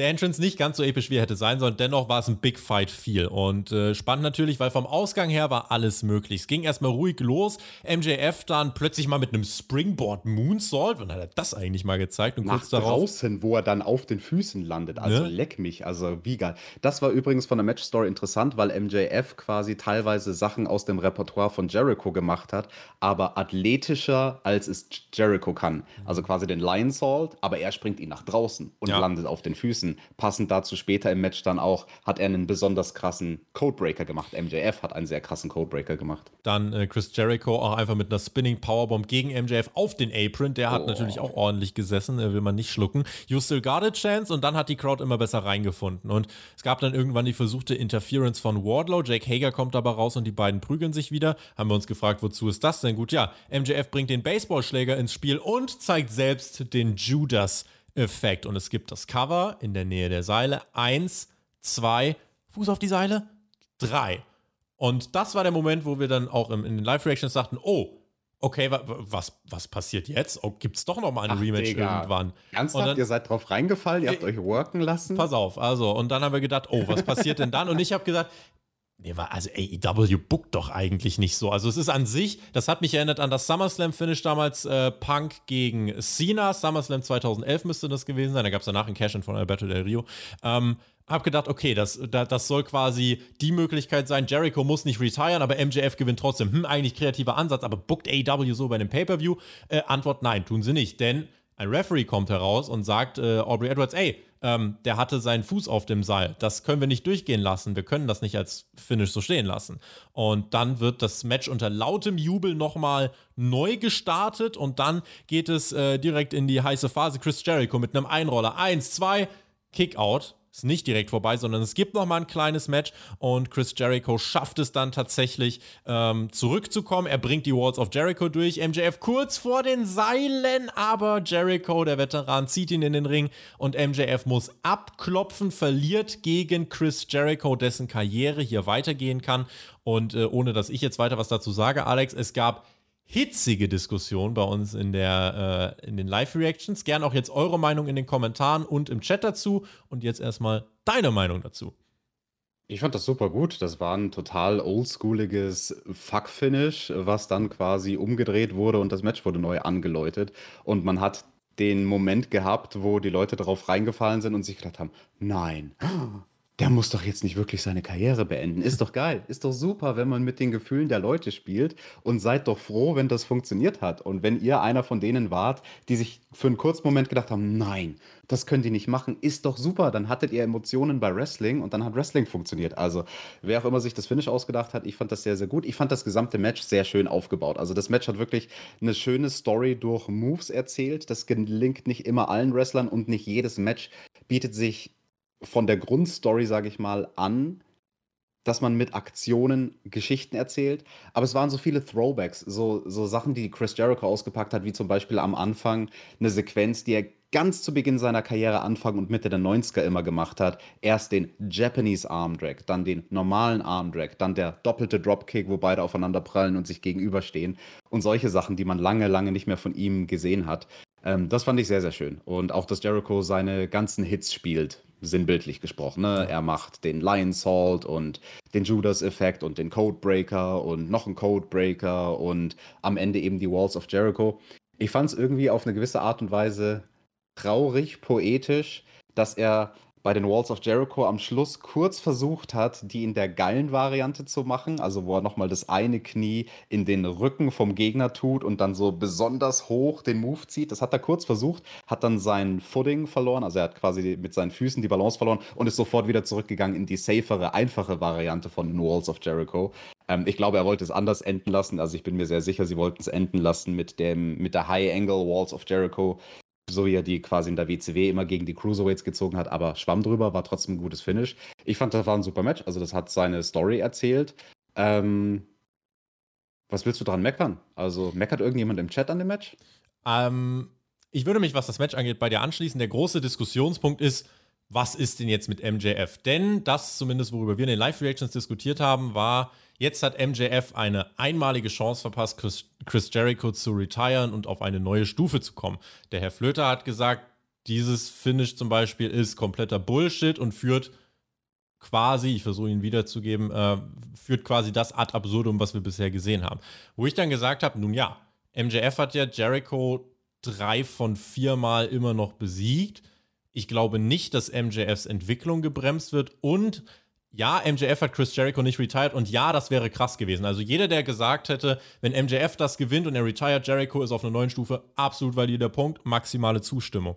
Aber rein für diese Storyline betrachtet, war es dann so, Chris Jericho verliert gegen MJF und muss das Größte auf das Spiel setzen, was er kann, und das ist seine Karriere. So, wenn er die aufs Spiel setzt und verliert, dann hat er es wirklich nicht verdient. Wenn er aber noch gewinnt, dann heißt es einfach nur, okay, er ist doch noch eine Ikone, er kann doch noch weitermachen. Das heißt nicht, dass MJF beerdigt ist. Und ich glaube, in den nächsten Wochen werden wir auch nicht sehen, dass MJF da irgendwie äh, krass an Momentum einbüßt. MJF wird seine Entwicklung weiter nach oben gehen. Dieses Finish, dieser Ausgang wird nicht sein, wo wir in drei Jahren sagen, ah, hätte MJF mal, dann wäre jetzt noch krasser.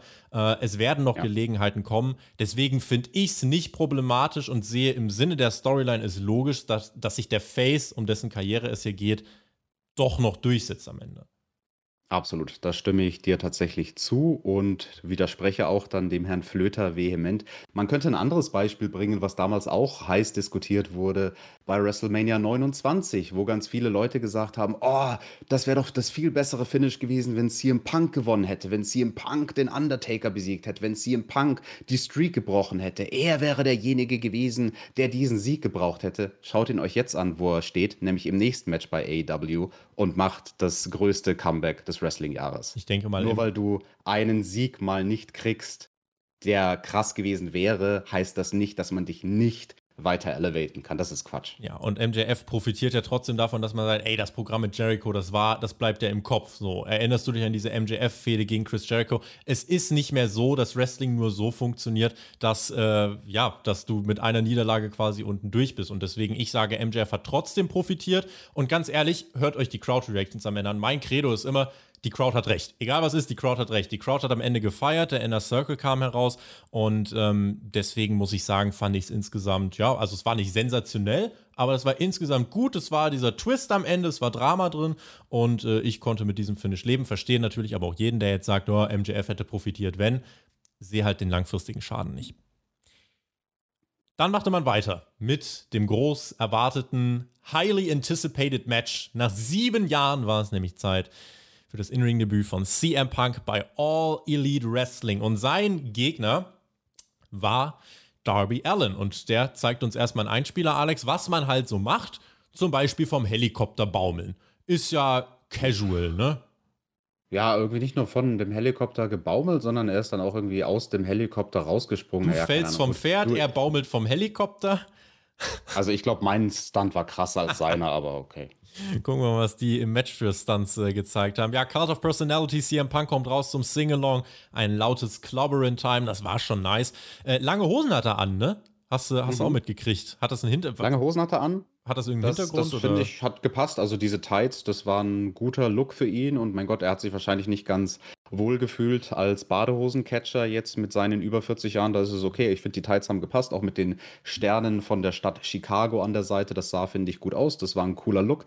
Generell sein Outfit war interessant. Ähm, auf seinem Sweater, also er hat ja immer so einen Zipper an, da stand Larry, wenn ich mich nicht täusche, ist sein Larry Hund. sein Hund, ja. oder? Das fand ich sehr, sehr süß, dass er seinen Hund namentlich erwähnt auf seinem. Hat Ding. er bei seinem Debüt und, auch gehabt, tatsächlich. Ja, und zu den Entrances muss man sagen, also ich weiß, ich weiß nicht, ob du das auch so wahrgenommen hast. Also ich, ich habe es mit den Performer-Augen mir angeguckt und mir gedacht, scheiße, ich habe selten zwei Leute hintereinander zum Ring kommen sehen, die beide so nervös sind. Mhm. Und also die hatten Nervosität in den Knochen und Lampenfieber und ich weiß nicht, welcher von beiden Jungs mehr. Und man hat es dann aber auch so geil inszeniert und so geil beleuchtet, wie Darby ja in der Ringecke saß, während dem Entrance von Punk noch. Und es war so cool beleuchtet mit dem Spotlight auf Darby, was dann einen riesengroßen Schatten wirft. Der Schatten von Darby endet quasi vor den Füßen von CM Punk. Also da hat man sich schon ganz genau von der Production Crew überlegt bei AW, wie stellen wir das dar? Bevor überhaupt die Ringglocke läutet und die beiden waren over und das Match war over lange, lange bevor der erste Lockup kam. Und Punk hat sich dann auch noch hingesetzt und dann saßen sie sich gegenüber, starrten sich an und da war schon das Gefühl, boah, das ist groß. Für Punk natürlich, also alle erwarten jetzt, dass du ablieferst und für Darby Allen war es auch das größte Match seiner Karriere. Äh, ich könnte das jetzt natürlich analysieren, aber ich habe einen Profi sitzen, der uns jetzt verraten kann, hat CM Punk hat der Ringrost. Äh, du hast dir das Match jetzt angeschaut. Äh, für mich war einfach nur CM Punk Wrestle 2021. Damit war ich glücklich. Ähm, wie, wie sieht's aus? Äh, seine Bewegung im Ring, das Match insgesamt, wie hast du es oder wie beurteilst du es? Das sind zwei Fragen in einer, die muss ich tatsächlich getrennt voneinander beantworten. Okay. Erstmal zu der Frage mit dem Ringrost. Ja, er hat Ringrost äh, aber in einem normalen Maße. Also ich finde, das war nichts, was das Match in irgendeiner Form runtergezogen hätte. Im Gegenteil, ich finde sogar, das hilft, die Story von dem Match zu erzählen. Wenn einer nach sieben Jahren zurückkommt und du erzählst die Geschichte, er ist sich selbst nicht sicher, You still got it. Trifft das noch zu oder trifft das nicht zu? Habe ich es denn noch drauf? Mal gucken. Ich muss mich mal messen mit einem von den Jungspunden. Mhm. Da ist es doch gut, wenn er ein bisschen hölzern wirkt in seinen Bewegungen, so wie er Circle zum Beispiel oder wie er in den Lock geht. Das war alles ein bisschen so, die Hüften waren ein bisschen steif, die Beine waren ein bisschen steif. Ähm, bei einem Move hat man es gut gemerkt von Darby, der hat diesen Cutter gezeigt, ne, wo er so über den Gegner sich äh, überschlägt. Ähm, da hat Punk einen Fehler gemacht und Darby blockiert. Punk hatte seinen Arm in der falschen Position, Darby konnte den Flip nicht machen. Punk hat es aber super improvisiert und hat dann quasi einfach ein RKO geschluckt anstatt einen Stunner. An solchen kleinen Details hat man gemerkt, ja, der, der ist, der steht nicht ganz im Saft, aber wie soll er es auch, weil er hat nicht gewrestelt seit sieben Jahren. Das ist der eine Aspekt mit dem Ringrost. Der andere Aspekt, wie fand ich dieses Match? Ich fand das fantastisch. Ich habe diesen Kampf geliebt. Das hier war mein Kampf des Abends. Dem Match gebe ich fünf Sterne in seiner Kategorie. Ich bewerte Wrestling-Matches nicht alle miteinander auf der gleichen Sternebasis. Das hier war ein fünf Sterne Comeback-Match, in dem du einen alten Hasen hast, der nach Jahren zurückkommt und der gegen einen Jungspund antritt. Dafür, was das war, war das ein fünf Sterne Match. Ich finde es krass, dass ich als großer CM Punk-Fan dieses Match nicht so gut fand wie du tatsächlich, sondern sagen würde, das war für so ein Comeback gut. Nicht mehr mhm. und nicht weniger, denn die Story war klar, er hat Ringrost, das mit der Nervosität war gut erzählt. Wer halt jetzt hier rangegangen ist und gedacht hat, boah, das wird ein absoluter All-Time-Classic, das wird, wird Punks bestes Match seiner Karriere, das sind extrem hohe Erwartungen die haben sie nicht erfüllt. Das war noch nicht meine Erwartung. Ich habe erwartet, dass das Match solider anfängt und sich am Ende steigert genau das habe ich bekommen. Es war solide, hat sich am Ende zu einem guten Match gesteigert. Dann kam Tempo rein, ja, dann kam die Aktion. Punk vorher ja auch schon GTS gezeigt, als Darby dann aus dem Ring fällt. Darby selber zeigt dann eine Senton aus dem Ring und generell einfach sehr viele Spots. Das war gut, ja. Und nach dem methodischen Start haben sie sich dann eben ins Match reingewirkt, über die Trademark-Moves, über die GTS-Ansätze, wo du immer gemerkt hast, oh, das will die Crowd jetzt sehen, ja. Da wurde Darby zwischendurch dann auch richtig ausgebuht, weil er den GTS gekontert hat. Und damit haben sie es geschafft, die Crowd reinzuholen. Und für das, was eben nach sieben Jahren äh, so auf die Beine zu stellen ist, war es gut. Ja, also wie gesagt, mhm. das war nicht äh, out of, äh, ja, out of this galaxy so ungefähr und äh, hat die Sterne vom Himmel gecatcht, aber das war dennoch äh, ein gutes Comeback-Match. Und ich freue mich auf weitere Comeback-Matches und denke, Punk wird dieses Niveau eher halten und tendenziell besser werden, als dass er jetzt schlechter wird, finde ich. Genau. Und das war ja auch nicht das Ziel von den beiden Jungs. Die haben ja nicht versucht, ein Match zu worken, was out of this world ist die haben nicht versucht, ein Match zu worken, was vom Wrestlerischen so krass ist wie CM Punk gegen Chris Hero in einem 60 Minuten oder 90 Minuten Ironman-Match damals. Nein, die haben ein ganz Tage anderes her. Match geworkt. Genau, und die Story von diesem Match war, dass es ein orthodoxer Kampf ist, dass der Veteran den High-Risk wrestlenden Darby Allen zu einem orthodoxen Match zwingt. Und ich fand es so geil von Anfang an direkt erzählt, als sie dann mal in so eine Chain-Wrestling-Sequenz gegangen sind und Darby ähm, hatte einen Hammerlock und CM Punk hat versucht, mit den klassischen Kontern aus dem Hammerlock rauszukommen. CM Punk hat bei der Matchabsprache Darby den Anfang dieses Matches geschenkt. Das fand ich sehr krass. Dass er Darby Allen, der nicht bekannt dafür ist, auf der Matte ein großer Künstler zu sein, Darby hat am Anfang CM Punk outwrestled. Das hat ja auch gepasst zu dieser Story von Ringrost. Von wegen, CM Punk versucht es mit den alten Kontern, die so vor sieben Jahren funktioniert haben. Oh, scheiße. Und die neue Generation hat inzwischen Konter gelernt, die er noch gar nicht kennt, die noch nie jemand gemacht hat in Matches gegen einen CM Punk. Weswegen er aus einem pissigen Hammerlock nicht rauskommt, was normalerweise ein absoluter Wegwerfgriff ist. Also allein dieses Opening war, finde ich, ein totales äh, Meisterwerk, also von der Psychologie her. Und ähm, Punk wrestelt sich dann schließlich mit seinem orthodoxen Stil zurück. Er ist, er macht das most basic Match, also wirklich fundamentales Zeug, wie einen Abdominal Stretch Spot, den sie richtig geil worken. Vielen, vielen Dank auch für die Spende, die ist ebenfalls richtig geil. 10 Euro wird investiert in Technik bei uns. Und ja, gute Technik haben wir halt eben dann auch in diesem Match gesehen. Ne? Darby kann durchaus mithalten mit Punk, aber Punk versucht quasi ähm, ihm so seinen Stil aufzudrücken. Äh, kleine Details waren so schön, wie zum Beispiel Darby kommt nach dem Abdominal Stretch Spot auf Punk zugerannt. Punk äh, nimmt ihn in einen Tilt-A-Whirl und in der Luft brüllt Darby noch Oh shit. Im Sinne von, ah fuck, das habe ich nicht kommen sehen, dass der Veteran mich jetzt mit irgendwie so einem Move catcht. Oder also ich fand, das, ich fand das von vorne bis hinten ein Schmaus. Also äh, ich, ich wollte gerade sagen, wer auch immer das Layout von diesem Match gemacht hat, das Layout von dem Match hat CM Punk gemacht. Also ich glaube, sicher, ja. Ich weiß nicht, glaubst du, glaubst du, dass die einen Producer ja, hatten? Wahrscheinlich schon. Er hat ja seine klare Mission, er, er hat ja genau Natürlich. formuliert, was er will.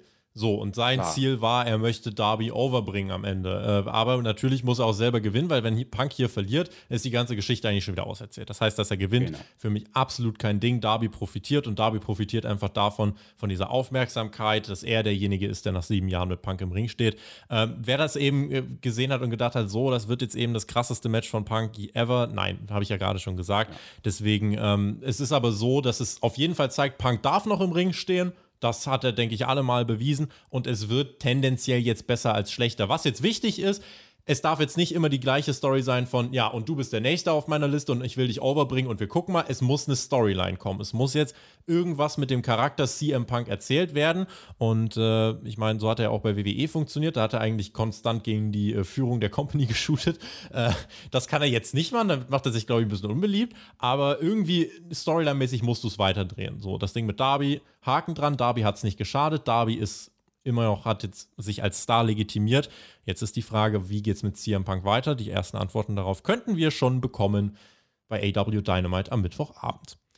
Absolut. Und ein kleines, feines Detail, was ich noch erwähnen muss, weil wir haben jetzt drüber geredet, war der Suicide Dive. Auch den hat man vor dem Match schön etabliert, mhm. weil CM Punk ja extra betont hat, boah, Alter, wenn Darby diese Aktion macht, der macht die als einziger Wrestler richtig und ich will das nicht abbekommen, weil das sieht aus, als ob es scheiße wehtut. Und genau das war die Aktion, die er abgekriegt hat, die dann Darby geholfen hat, ins Match zurückzukommen. Also solche Details waren es, die das Match für mich in seiner Kategorie, in seiner sehr, sehr speziellen Kategorie zu einem Fünf-Sterne-Schmaus gemacht haben.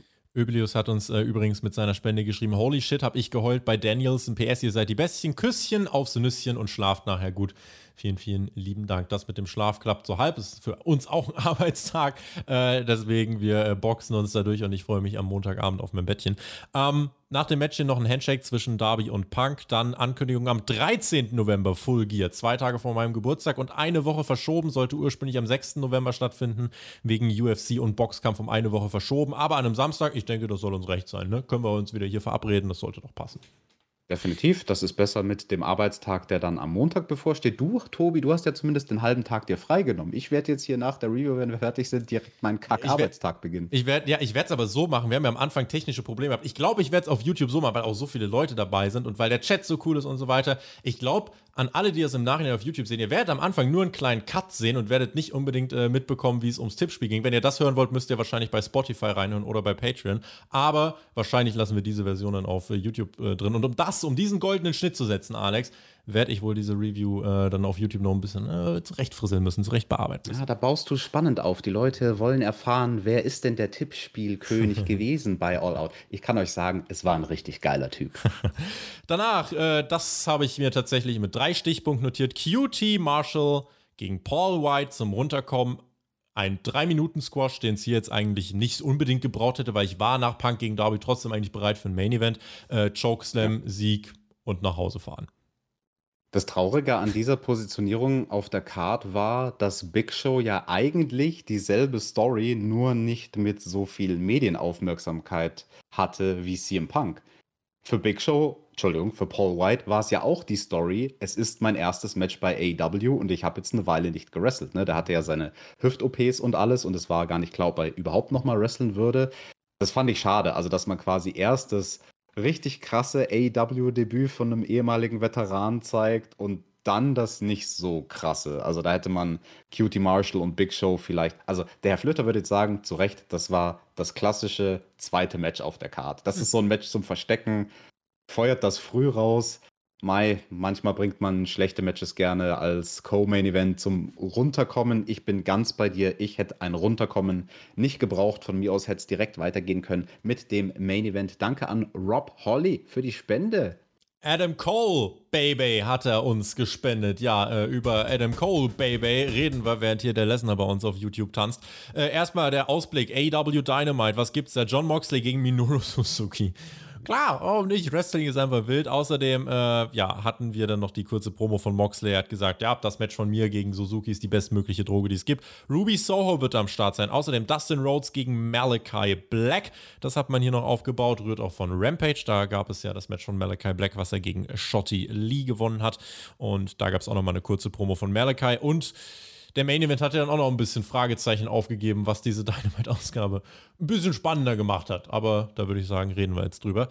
Kenny Omega traf im Main Event auf Christian Cage, AW World Title. Die Ausgangslage war eindeutig, denn Kennys Haare waren schwarz. So, und damit steht doch schon mal alles fest. Kenny hat schwarz-blaue Haare. Wir haben in den Live-Reactions überlegt, welcher Fußballclub ist das eigentlich, haben uns dann auf den HSV geeinigt. Der Gegner war Christian Cage war der Außenseiter. Ich glaube, niemand hat hier damit gerechnet, dass er ernsthaft der World Champion werden kann.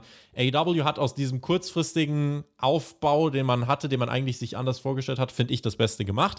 Äh, eigentlich sollte hier der Hangman ja stehen und dann hätte man einiges anders gemacht. So war es jetzt eben Christian als Hauptherausforderer, wo keiner dachte, dass er den Titel gewinnt, gegen Kenny Omega hier im Main Event. Die Crowd hat ein bisschen gebraucht, um reinzukommen, aber das im Ring war ja an sich, fand ich, war gut, die machten ihr Ding, die haben ihre Gesten gezeigt, V-Trigger, äh, haben auch mit der Crowd gespielt, haben dann einen Tisch aufgebaut, der wurde dann auch zerberstet, äh, als äh, nämlich Christian mit einem Spear da durchflog, das hat äh, auch ordentlich Impact gehabt, da ist auf dieser Stütze gelandet und hat sich irgendwie die, hier den Bauch, den Seitenbereich hat er sich da aufge, ja, aufgerissen. Das war richtig mies. Also dieses Tischbein hat sich sozusagen durch die Platte einfach durchgebohrt, senkrecht nach oben, während die Platte zu Bruch gegangen ist und wer weiß, ob da vielleicht eine Rippe zu Bruch gegangen ist oder zumindest angeknackst. Ich kann euch das sagen aus eigener Erfahrung. Selbst wenn die Rippe nur angeknackst ist, mhm. das fuckt euch ab fürs Rest vom Match. Urkrebser schreibt, Hangman verletzt. Nee, Hangman wird Papa tatsächlich. Äh, bekommt äh, Nachwuchs und zwar im Zeitraum von All Out. Und da hat Tony Khan gesagt, okay,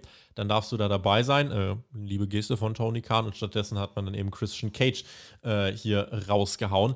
Ja, und äh, es gab dann einen versuchten Eingriff auch der Good Brothers, nachdem es vorher im Ring noch einige Knee Strikes gab. Christian wehrt die Eingriffe aber ab und bringt stattdessen den Killswitch durch 1, 2, Kickout, den haben halt nicht alle gefressen, diesen Nearfall. Don Callis rennt dann irgendwie in dem, durch den Ring mit seinem Mark Henry Retirement Gedächtnisanzug und versucht auch Christian abzulenken. Und das ist das Mühe was reicht, um Kenny Omega auf dem Top Rope dazu zu bringen, Christian in die Position für einen One-Winged Angel zu bringen. Und dann richtig geiles Visual, als er sich aufrichtet mit dem One-Winged Angel. Die ganze Arena steht mit ihm auf. Das war, das sah richtig nice aus. Und dann dachtest du, wenn das durchgeht, dann war es das halt einfach. Und dann geht der One-Winged Angel durch und du denkst, sorry, Christian, keine Chance, tut mir leid.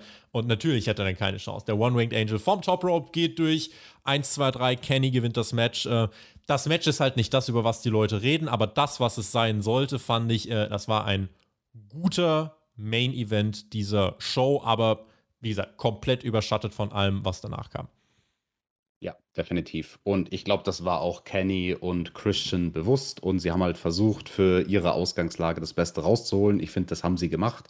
Da waren ein paar Elemente in dem Match, die definitiv geholfen haben. Allen voran dieses krasse Finish, ne, hast du schon angesprochen. Das war zum Glück safe. Also ich hatte echt Sorge, als ich mir gedacht habe, so, Alter, One-Winged Angel vom zweiten Seil, das ist halt nicht einfach und sehr, sehr gefährlich, wenn er den wirklich eiskalt durchzieht. Also so, dass der Gegner sich nach vorne rollt und quasi die Nackenbombe beziehungsweise die, die ähm, Bombe auf die Schulterblätter nimmt. Und Kenny hat es zum Glück so gezogen, dass Christian im letzten Moment quasi sich noch so um ja, knapp 90 Grad drehen konnte, um quasi einen safen Bump auf den Rücken zu nehmen. Also da ist Kenny halt auch echt ein Meister drin, muss man sagen, seinen Gegner zu protecten, selbst bei so krassen Aktionen. Äh, ansonsten ein Spot, der mir sehr gut gefallen hat, war in dem Match der andere Tablespot. Den hast du jetzt gar nicht angesprochen. Ne? Es gab zum einen diesen Spear, das war der zweite Tablespot, aber davor, relativ zu Beginn, hat Kenny einfach mal, während der Ringrichter auch abgelenkt war und Christian lag außerhalb vom Ring, hat Kenny unter dem Apron einen Tisch hervorgeholt. Gar nicht erst aufgebaut oder irgendwas, einfach ein Tisch, der war auch noch verkehrt herum, hat den auf Christian gezogen, auf den Apron gegangen, bums, mit dem Footstomp draufgesprungen, Tisch zerberstet auf Christian. Das war schon auch cool, also dass sie da ein bisschen innovative Sachen gemacht haben haben. Hat mir gut gefallen und ja, absolut äh, grundsolider Main Event. Kann man nichts dran meckern und wer gedacht hat, Christian wird Champion bei AW, der hat sich halt getäuscht. 21 Minuten hat es dann insgesamt gedauert und danach gibt es den Beatdown von der Elite gegen Christian. Der Jurassic Express versucht den Safe zu machen, aber zahlenmäßig sind sie unterlegen. Kenny Omega schnappt sich ein Mikrofon und meint, I don't care where you come from. Nobody's on my level. Entweder, und die, die auf meinem Level sind, sind entweder nicht hier oder die sind tot. Das war seine Ansage. Und dann gibt es Yes Oder Chance. retired. Oder retired. Und dann gibt es Yes Chance. Und die Leute haben schon eine ungefähre Idee. Und jetzt der Konflikt, wo wir dann dachten, oh, das ist eigentlich eine Luxussituation, denn es ertönt eine Musik und wer kommt raus? Der Mann von äh, Frau vielleicht Zahnarzt, äh, Adam Cole, Baby. Vor nicht allzu langer Zeit sahen wir ihn noch bei NXT Takeover und zack, ist auf einmal bei AEW All Out am Start. Kommt heraus und alle fragen sich, oh eigentlich, der hat ja eine riesen Vergangenheit mit der Elite und Bullet Club und oh, was ist denn da jetzt eigentlich los? Und tatsächlich, er tritt dem Jungle Boy die Kauleiste um 90 Grad zum Südpol und schließt sich der Elite an, denn Adam Cole feiert mit seinen Freunden und die Leute denken, ah, oh, ja, doch, wir jubeln jetzt, weil geiles Ende. Ich meine, da kann sich ja keiner beschweren und ja, cooler Pay-Per-View. Adam Cole ist ein böser Bösewicht, aber zumindest durfte das Publikum einmal im Glauben, dass er ein guter Junge wäre, sagen Adam Cole, Baby. Und ja, den meisten ging es wahrscheinlich so, ja. Darf man sich ja eigentlich nicht aufregen, weil man darf sich nicht aufregen. Es war ja trotzdem eine coole Überraschung. Nicht die, auf die jeder gepokert hatte. Ja, gut, dann geht es halt zu Ende der Pay-Per-View mit äh, dem Heel-Stable, was dort dominant ist. Tobi, damit kommen wir zum ja. Fazit von diesem Pay-Per-View. Lass mich, lass mich Kennys letzte Promo doch noch zitieren, seine Schlussworte Ach, zu diesem Pay-Per-View. Der hat gesagt, ja, oder Adam Cole hat gesagt, offiziell, die Elite ist die dominanteste Fraktion der Geschichte des Business. Und Kenny meinte noch, keine Chance, dass uns jemand auffällt. In diesem Sinne, goodbye, good night. Yes! Denn auf einmal ertönt der Ritt der Walküren. Es setzt ein richtig geiler, chilliger Beat ein und die Crowd verliert dann doch alles. Und ich denke mir nur, holy shit, ihr habt halt einfach den krassesten Flex der Welt ausgepackt, denn sie bringen einfach in einer Nacht Adam Cole und Brian Danielson, der auf, WWE, äh, der auf Twitter übrigens noch at WWE Daniel Bryan heißt. So hat AEW ihn jetzt auch im Tweet markiert. At WWE Daniel Bryan is all elite steht jetzt auf Twitter. So, und da rastet die Crowd aus, weil holy shit, alle haben gedacht, es kommt einer und der andere kommt im Tennisstadion. Was macht AEW? Nö. Zack, fresst, ihr wollt jubeln, ihr könnt jubeln und man schickt Daniel Bryan raus. Äh, der kommt in den Ring, die Faces verprügeln die Elite. Es gibt ein Face-Off zwischen, ich boah, weiß gar nicht, ich glaube Adam Cole, die Bucks und Kenny gegen Jurassic Express, Christian und Daniel Bryan. Und du denkst einfach nur, pff, du raffst gar nicht mehr, was abgeht. Einfach, und das ist eigentlich auch mein Fazit der Show. Wrestling ist so heiß und so geil insgesamt wie, glaube ich, Ewigkeiten nicht mehr. Das ist einfach alles, was in den letzten drei Wochen oder so passiert ist ist so heftig, wenn man sich das mal vor Augen führt. Und allein dieses Teasing, dieses potenzielle, was war es, ein Six-Man-Tag, ein Eight-Man-Tag, ich kann nicht mehr zählen, was man da geteased hat, ist einfach so surreal und macht AEW, finde ich halt eigentlich als Wrestling-Fan zu einem Must-See-Produkt, weil einfach alles passieren kann. Und dieser Moment am Ende der Show, und genauso habe ich es in der Preview mit Mike und Günther auch gesagt, wenn das kommt, das hebt, egal was vorher passiert ist, das hebt diesen Pay-Per-View eine ganz eigene Stufe, weil das, das ist einfach wenn du so zwei solche Debüts hier bringen kannst, das ist krass. Also, wow. Fans haben sie geworkt. Krass. Also, ich glaube, viele haben gedacht, oh, jetzt mit Adam Cole war es das, aber ja. am Arsch. Das ist definitiv krass. Äh, man kann natürlich die Frage in den Raum werfen, das wurde ja auch zu Beginn gefragt hier im Chat, war das denn zu viel? Waren das zu viele krasse Sachen? Zu krassen Sachen gehören ja nicht nur Überraschungen, sondern auch so Sachen wie, erinnert ihr euch noch, bei diesem Pay-Per-View gab es ja das Ringdebüt von CM Punk nach sieben hm. Jahren. Sowas kann relativ schnell quasi ein bisschen in der Erinnerung nach hinten rutschen, wenn man die Show dann mit sowas krassen abschließt. Das war generell eine interessante Card hier bei All Out. Also da hätte es mehrere Matches gegeben, die du ohne Probleme an den Schluss hättest stellen können. Aber natürlich mit dem Ende, wenn du Adam Cole und Brian bringen möchtest, dann ging es nur den World Title Kampf ja. ans Ende zu packen. Du hättest theoretisch auch mit Darby und CM Punk abschließen Oder Tag Team Titel Match. Hättest du auch machen können. Ja. Tag Team Titel Match im Käfig hättest du auch abschließen können. Hättest auch mit Jericho abschließen können. Also da waren wirklich viele Matches, die das Potenzial dazu hatten, die Show sozusagen zu headlinen. Ähm, was wird am Ende des Tages, also wenn wir in Monaten und Jahren darauf zurückblicken, hängen bleiben bei All Out? Was ist das allererste? Wird es sein, dass CM Punk gewrestelt hat oder wird es sein, dass Daniel Bryan zum ersten Mal aufgetreten ist? Kannibalisiert sich das gegenseitig? Ich würde sagen, nein. Wenn überhaupt irgendetwas, dann bedeutet es Momentum für AEW. Es war an der Grenze, also wenn sie noch irgendwas anderes draufgepackt hätten, dann wäre es zu viel gewesen. Ähm, Adam Cole war gerade noch okay, finde ich, als so ein Upper Mid-Kader am Main das, Event. Damit kratzend. hast du die Crowd geworkt. Ich glaube, deswegen haben die Leute dann doch, oh, Brian kommt doch noch. Und damit hat die ja. Crowd noch mal lauter gefeiert. Ich muss mir den Pop am Ende auch noch mal anhören, weil ich so selber komplett äh, äh, beschäftigt damit war, das alles zu verarbeiten, dass ich äh, das gar nicht so mitgekriegt habe. Excalibur beendet übrigens den Pay-Per-View mit den Worten The Home of Pro Wrestling is All Elite Wrestling das bringt mich so ein bisschen zum Fazit und so zu diesem Punkt, äh, weil es auch heute oft in dieser in Live-Reactions war es auch oft ein Thema. Äh, so, ja, jetzt müsst ihr das auch gar nicht alles immer mit WWE vergleichen und hört doch mal auf, redet halt über AEW und lasst die anderen Wrestling schauen. Man muss sich halt jetzt gerade anschauen, was jetzt gerade passiert. Äh, viele von denen, die jetzt hier AEW schauen und AEW gut finden, kennen WWE und haben WWE geschaut. Und die haben sich jahrelang eine Company angeschaut, ich glaube die einzige Wrestling Company, die sich eigentlich relativ regelmäßig mit ihren Fans anlegt. Muss man, finde ich, schon so sagen. Und jetzt schaust du eine Company, wo du das Gefühl hast, mit jeder Show irgendwie wollen die dir noch ein Goodie hinwerfen. Und noch ein Goodie und noch ein Goodie. Und dann gibt es diese Gerüchte das erste Mal um CM Punk. CM Punk taucht auf und äh, Tony Khan hält eine Promo und sagt: Leute, ihr müsst wirklich, bitte, wir versuchen Vertrauen aufzubauen. Wenn es Gerüchte gibt, wenn wir es ankündigen, wir werden delivern. Jetzt gibt es die Gerüchte vom Pay-Per-View, Adam Cole, Daniel Bryan auf dem Weg zu AEW, Ruby Soho. Alles zu 100% AEW liefert es und verpackt es in so einem Rahmen, dass du Bock hast. Und dass ich mir dann denke, als jemand, der WWE geschaut hat, boah, AEW, das sind die, die geben mir tatsächlich, die legen sich nicht mit mir an. Ich finde, dann kann ich auch verstehen, wenn ich dann auch einfach sage, ey, im Vergleich zu dem, was ich woanders bekommen habe, ist das jetzt einfach besser. Und äh, ich glaube, es gibt ja auch keinen, der jetzt gerade groß noch anzweifelt, bei AW gibt es mehr kreative Freiheit, authentischere Promos, logischere Storylines. Ich denke, das ist eigentlich Konsens. Und deswegen vielleicht nicht alle direkt angreifen, die hier Vergleiche machen. Ähm, aber insgesamt muss man einfach für sich sehen, AW hat mit diesem Pay-Per-View einfach, glaube ich, einen großen Bass kreiert. Und das ist einfach der Punkt, warum dieser Pay-Per-View bei mir auch sehr gut abschneiden wird. Das ist der Key für euch. Eure Punktzahlen in den Chat und dein Fazit, Alex, jetzt.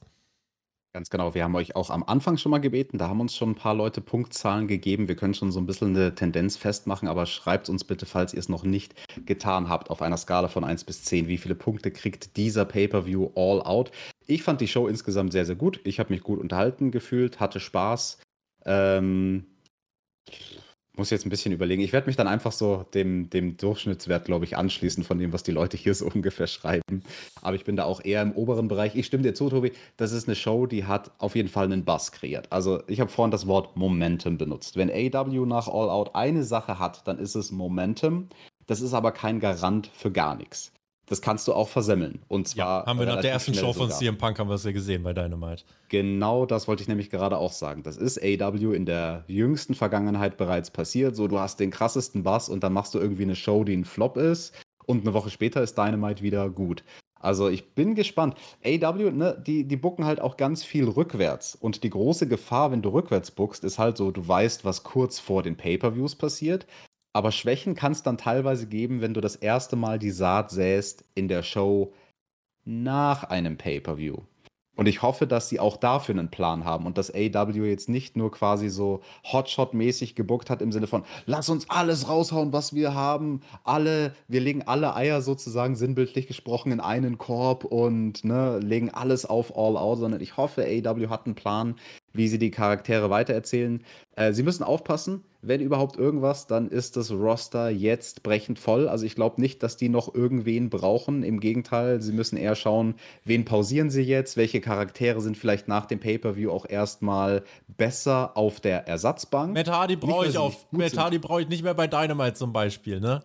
Nen Matt Hardy, nen MJF, das ganze Stable von MJF. Ähm, die Young Bucks könntest du sogar verargumentieren. Du könntest sagen, hey, die Young Bucks, die bringen jetzt noch mal ein Team over mit dem Jurassic Express und machen dann erstmal eine längere Pause, je nachdem, was man mit The Elite machen will oder die Young Bucks wrestlen zumindest nicht mehr. Also, das ist nur ein Beispiel. Es gibt viele Charaktere bei AW, da müssen sie vorsichtig sein, weil du kannst nicht jeden zur gleichen Zeit showcasen. Du kannst nicht jedem in deinem Roster gleichzeitig das Rampenlicht geben. Ein Alistair Black, Malachi Black zum Beispiel, ist bei dieser Show jetzt auch nur in Form einer Promo aufgetreten. Sammy ne? Guevara war auch nicht da. Sammy Guevara Hook war, nicht da. Was soll das? Hook und Ricky Starks und die ganzen das Konsorten, alle, alle deine Favoriten waren nicht da. Dafür hast du halt Emmy Sakura gekriegt, das ist ja auch was. Nein, aber ganz im Ernst, ähm, AW muss vorsichtig sein, also lobt den Tag nicht vor dem Abend, lobt den Pay-Per-View nicht vor der Show nach dem Pay-Per-View. Punktemäßig viele 9 habe ich gesehen. Ich sehe jetzt noch eine 7,6. Also Matches, die schlecht waren, gab es für mich nicht. Es gab für mich keine schlechten Matches bei dieser Show. Äh, deswegen, es gab ein absolut herausragendes Match für mich. Das war das Tag Team Match. Und dann gab es sehr viele gute Matches. Das ist für mich auf jeden Fall schon mal so. Mit allein nur, wenn es das geben würde, wäre dieser Pay-Per-View für mich eine 6,5 bis vielleicht sogar 7, wenn ich einen guten Tag hätte. Da wir hier aber krasse Umstände hatten, CM Punk erstes Match im Ring, Adam Cole debütiert, Daniel Bryan debütiert. Das sind drei krasse Punkte. Und deswegen, äh, also wenn ich sagen würde, sagen wir mal 6,5 würde der so kriegen, mindestens mal einen ganzen Punkt noch dafür nach oben. Und wenn ich mir einfach anschaue, was für eine Dynamik das reinbringt, Minoru Suzuki gegen John fucking Moxley, Leute, also eine 8 ist für mich das Minimum in meiner Wahrnehmung gerade, gerade auch in Relation zu anderen Pay-per-Views. 8,5 ist, glaube ich, so das, wo ich mich dann einpendeln würde. Ich hätte den Pay-Per-View kürzer gemacht, 30, 40 Minuten. Ich hätte Paul White rausgenommen. Aber das ist immer der Fall. Ja, ja, das ist irgendwie immer so. Äh, ein paar Sachen hätte ich gestrichen, dann wäre es noch knackiger gewesen. Äh, Matchreihenfolge hätte ich einen Hauch variiert, aber das ist eben, ja, das sind die anderthalb Punkte, die zum absolut perfekten Mega-Pay-Per-View fehlen. Denn wir meckern auf sehr hohem Niveau. Und es war ein sehr guter Pay-Per-View, an dessen Ende jetzt eigentlich keiner sagt, boah, bin ich, glaube ich, enttäuscht. Ihr könnt auch auf www.spotfight.de abstimmen. Insofern, ähm, ja, also ich finde, alles in der Range von 8 bis 9 ist eigentlich vertretbar. Äh, wer drunter liegt, der, ja, hat dann äh, nicht so viel Spaß damit gehabt, weiß ich nicht, aber äh, muss jeder dann für sich selber entscheiden. Schreibt es natürlich gerne auch in die Kommentare. Yes, Tobi, ich hätte auch tatsächlich unabhängig von dir jetzt 8,5 gesagt. Also das war auch, ich war die ganze Zeit am Überlegen, bevor du eine Zahl ausgesprochen hast. Das ist, finde ich, eine ganz gute Einschätzung für diesen Pay-Per-View. In diesem Sinne würde ich sagen, machen wir den Deckel drauf auf diese Review zu AEW All Out 2021. Ein Pay-Per-View, der im Ring gezeigt hat, AEW ist etabliert und kann gut abliefern, auch mit ein paar kurzfristigen Planänderungen. Und AEW hat sich jetzt wirklich große, große Namen unter den Nagel gerissen und die Zukunft wird tendenziell nur besser. Äh, Gerade das Match, was man da am Ende angeteasert hat, muss man wirklich sagen. Halleluja. Und es geht jetzt weiter mit Cincinnati, dann Prudential Center mit 11.000, 12.000, dann Tennisstadion mit 17.000, eine Weekly in einem Stadion, müsst ihr euch mal vorstellen. Also AW hat Hype und AW hat Bass. Und dieser Pay-Per-View hat einen ganz, ganz fetten Grundstein dafür gelegt. Und äh, damit würde ich sagen, ganz wichtig, GW genießt Wrestling, wenn es betrifft. Wir hören uns am Donnerstag wieder. Hoffentlich, wenn der Alex bis dahin. Also, diese Review war in einem sicheren Umfeld. Hier konntest du nirgendwo runterfallen, glaube ich. Am Mikro war schon mal sicherer. Äh, hoffentlich hören wir dich dann am Donnerstag wieder zur AEW Dynamite Review. Von mir soll es das gewesen sein. Danke an alle, die zugehört haben. Nicht wundern für alle auf YouTube. Es gibt irgendwo am Anfang einen Schnitt, wenn ihr noch was zum Tippspiel hören wollt, auf Spotify oder bei Patreon. Hört ihr die ganze Version. Ähm, aber wir wollen die Review hier natürlich so für euch online lassen. Und damit, Alex, äh, übertrage ich dir die Schlussworte, bin raus und verabschiede mich. GW genieß Wrestling. Ciao. Yes, genau, Tobi, du hast das Tippspiel gerade angesprochen. Wer auch immer das gewonnen hat, der darf sich ja dann aussuchen, in welcher unserer Reviews er irgendwelche netten Grußworte bringt. Hm. Ja, und äh, Sommerkönig werde ich ja auch bei, bei, beim Sommerquiz da. Das, das läuft ja sowieso Sehen wir uns da eigentlich? Sehen wir uns, wo sehen wir uns? Ja, ich habe jetzt, gegen, gegen, äh, ich hab jetzt gegen Alex AW-Duell am Mittwoch und dann sind die Halbfinals. Vielleicht am Freitag dann, wenn ich weiterkomme, dann ja. Das wäre eine coole Sache. Hauptsache Aber einer von uns kommt das ins auf jeden Finale. Fall. Ja, eben, das gewinnt auch auf jeden Fall irgendeiner von Team TJT. TJT!